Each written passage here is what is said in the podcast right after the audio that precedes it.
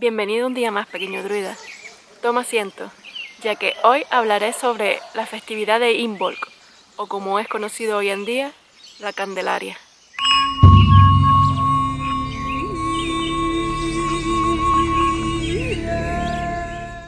Ya se acerca la segunda celebración de la más importante de la cultura celta, así como la segunda fiesta lunar.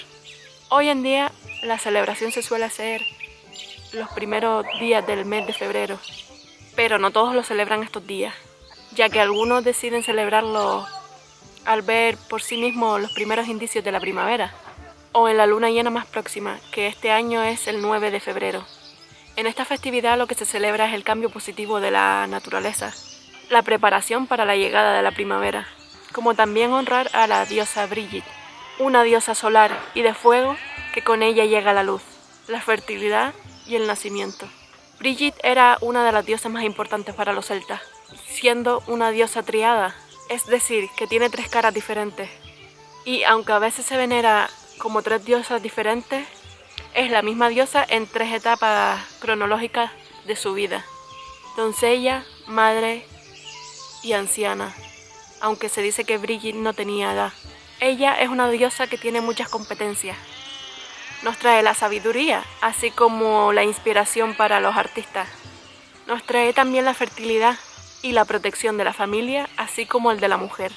Nos trae la energía del cambio y la transformación con el fuego. Esta era la mejor época para crear armas y herramientas para la próxima cosecha.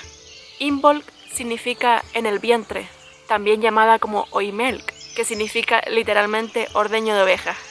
Imbolc también se relaciona con la purificación, quizás por la asociación del blanco puro de la leche de las ovejas, al igual que la diosa Brigitte que se representa con el color blanco.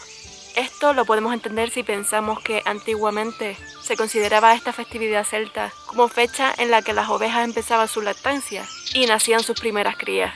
Las ovejas no eran animales de culto, ni tenían relación con los rituales, pero tiene sentido de que fuesen animales significativos para Imbolc. La razón está en la lana, un importantísimo elemento para la economía celta y una de las artes importantes que Brigitte aporta, el conocimiento y la maña de tejer la lana. Y en esta festividad comienza la llegada de la luz, la llegada de las primeras vidas. Es cuando las semillas que cayeron en la tierra comienzan a crecer. Como dije, los días comienzan a tener más luz y menos oscuridad, anunciando así la proximidad de la primavera. Es momento de dejar atrás lo negativo, la oscuridad, tener presente en lo que habíamos meditado en Alban Artan o Yule y por fin comenzar nuestro camino, comenzar las metas que nos habíamos propuesto en la pasada festividad.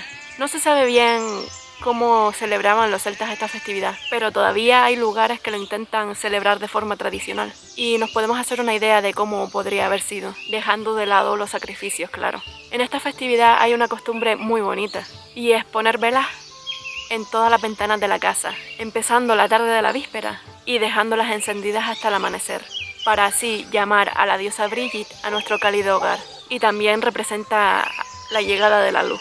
Esta festividad es una de las fiestas más dedicadas a las mujeres, tanto solteras que buscaban un buen esposo, como casadas que pedían la felicidad y que su familia prosperara trayéndoles muchos hijos. Se dice que en la noche de esta festividad la diosa Brigitte se pasea por fuera de las casas y observa las velas de la ventana. Como sabe que es un regalo para ella, irá de casa en casa cumpliendo los deseos de protección y fertilidad en forma de agradecimiento.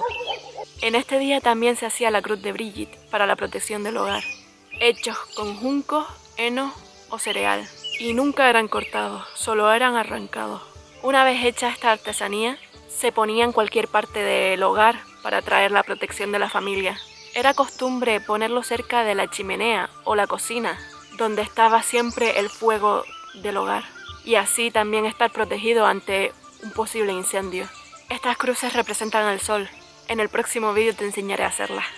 En esta festividad los hombres también tenían un papel. Ellos forjaban las herramientas que utilizarían más adelante y las purificaban rociándoles alcohol para que sus cosechas fuesen abundantes.